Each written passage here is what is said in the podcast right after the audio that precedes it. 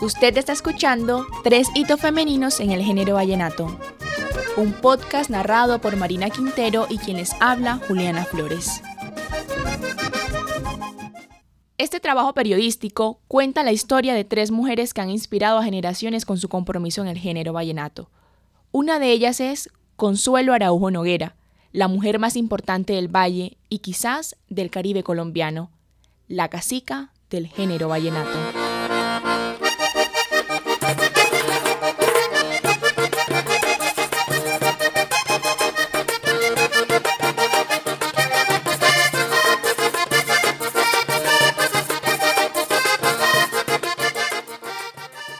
¿Por qué la llamaron la cacica?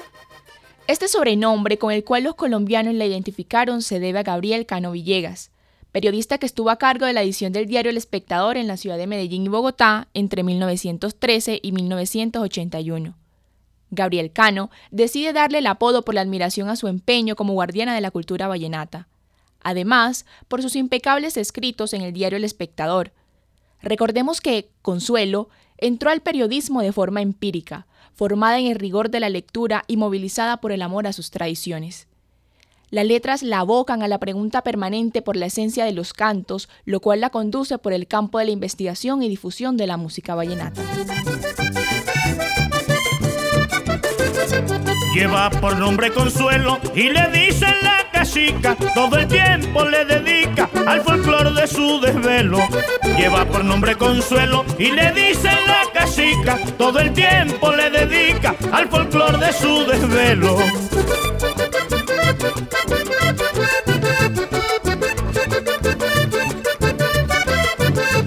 En sus venas van metidas las raíces de este folclor que logró con amor rescatar y darle vida.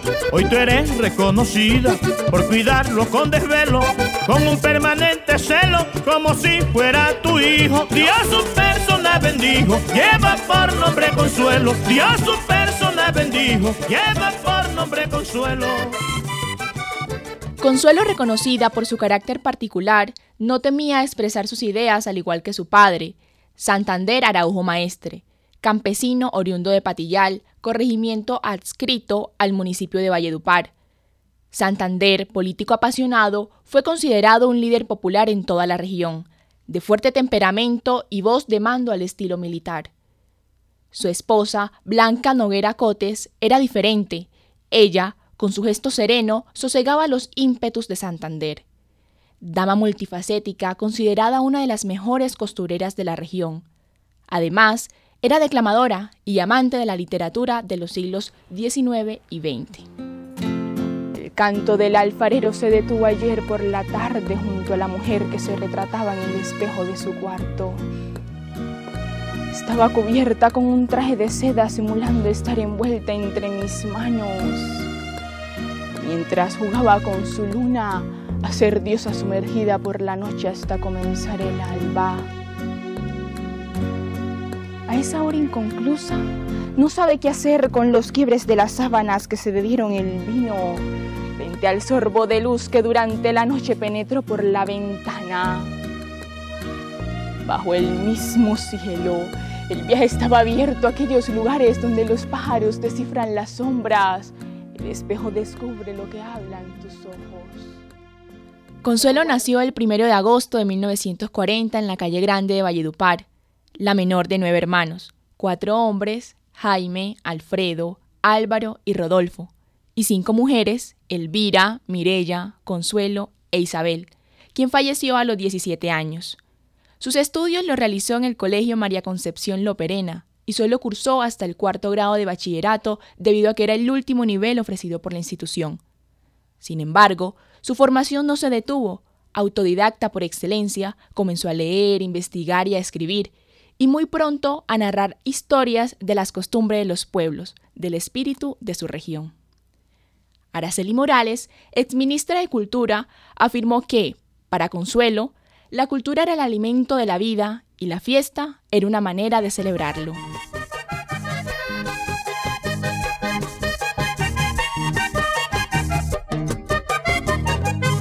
Ella es la madre de los festivales Hoy este evento cada día es más grande, que viene gente de muchas naciones.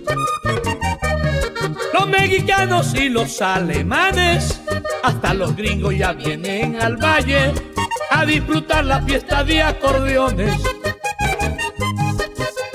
Cuando estuvo en este ministerio, la cultura de los pueblos encontró una mano amiga. Y con orgullo nuestra consuelo le sirvió al país entero de Leticia la Guajira. Ahí en la capital se quedaba soñando con este lindo valle que tenía en el alma. Las parrandas alegres bajo un palo de mango, los versos parranderos de cuatro palabras. Y hasta veía en los sueños la plaza colmada, la gente entusiasmada oyendo un acordeón. Se levantaba sollozando su alma provinciana. Me cuenta la polla Monsalvo que entonces llamaba. El amor por la cultura de su región fue creciendo, tanto que compartió con los que había vivido y experimentado al son de un acordeón en sus recorridos por los pueblos entre las montañas del Perijá. La casica es considerada la madre del vallenato. Gracias a ella se dio el Festival de la Leyenda Vallenata. Todo esto de la mano del primer gobernador del departamento del Cesar, Alfonso López Michelsen, quien le pidió a Consuelo, a quien llamaría Consuelo de Macondo, desarrollara la idea de una fiesta emblemática que representara ante el país al joven departamento del Cesar. Consuelo transforma la tradicional celebración religiosa de la Virgen de Rosario en un evento mixto, hecho de fe y devoción religiosa y de destellos festivaleros de acordeón.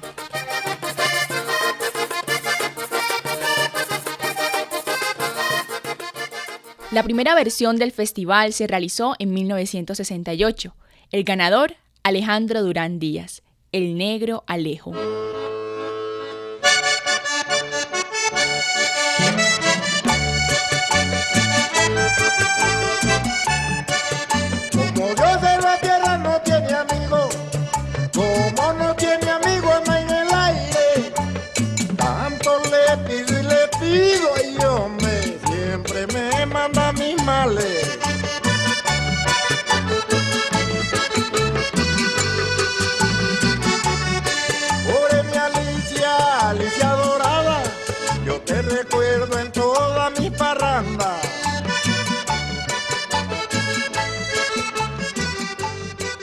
El son de los acordeones deleitó a las personas que se encontraban en la plaza principal de Valledupar, hoy Plaza Alfonso López.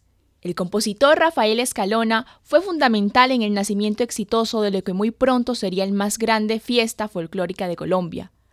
Fueron las voces de los personajes de sus canciones que el gran Colacho Mendoza enmarcaba con las melodías de su acordeón las que cautivaron a los senadores de la República logrando finalmente la aprobación que, convertida en ley, dio nacimiento al Departamento del Cesar en diciembre de 1967.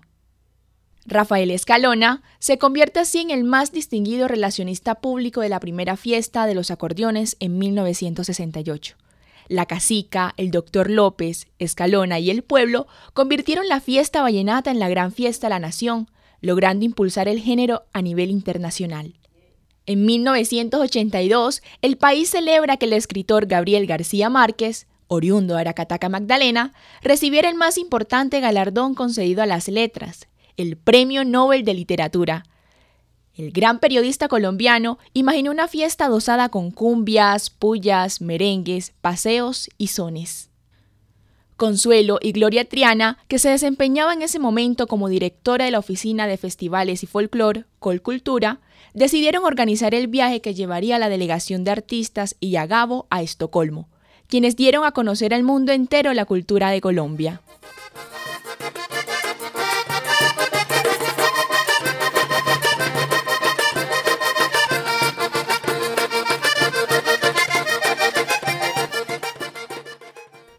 Amante de la historia y el folclore de su región, la cacica, desde comienzo de los 70, acometió la tarea de pasar por las letras, el alma de su pueblo y sus tradiciones. Vallenatología en 1973, Escalona, El hombre y el mito en 1988 y El lexicón del Valle de Upar en 1994 son obras que marcaron hito en la cultura regional y nacional. En reconocimiento a su desempeño como impulsora de arte, fue nombrada ministra de Cultura en el gobierno de Andrés Pastrana. Hoy, Consuelo Araujo Noguera se enmarca como una naciente heroína del siglo XXI. La partida cruenta de Consuelo de Macondo aconteció el 30 de septiembre de 2001. Sierra Nevada de Santa Marta viste de último a la casica. Aunque de nada eres tú culpable, fuiste testigo de una injusticia. Sus últimos pasos se marcaron sobre tu tierra, Sierra Nevada, y lo más triste es que su sangre ahí, sobre ti, también fue regada. Nos quitaron a nuestra casica y más nunca la podremos ver. Como ella jamás habrá otra, ni siquiera si vuelve a nacer. Nos quitaron para siempre a consuelo. Vaya Dios, qué tristeza, qué pena. El Festival de la Leyenda Vallenata en su versión 35 rindió homenaje a la vida y a la obra de la madre del folclor Consuelo Araujo Noguera. Los diferentes concursos, foros y espectáculos hicieron de su vida una canción. Pobre mi valle está llorando sin consuelo porque de nuevo manchan su suelo con sangre, se callan los acordeones y enmudecen los troveros. En el corazón del pueblo solo hay penas y dolor. También se apagó una estrella con esta pérdida grande. Mataron manos cobardes a la madre del folclor. Mataron manos cobardes a la madre del folclor.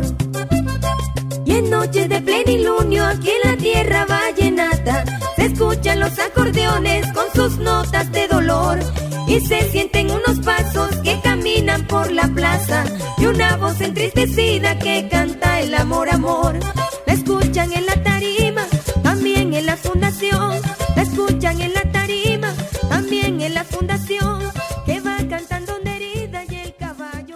Consuelo es considerado un símbolo nacional de cultura y liderazgo por su lucha incansable de la prosecución de cada uno de los propósitos a favor de la cultura vallenata y la consolidación de la identidad cultural en Colombia.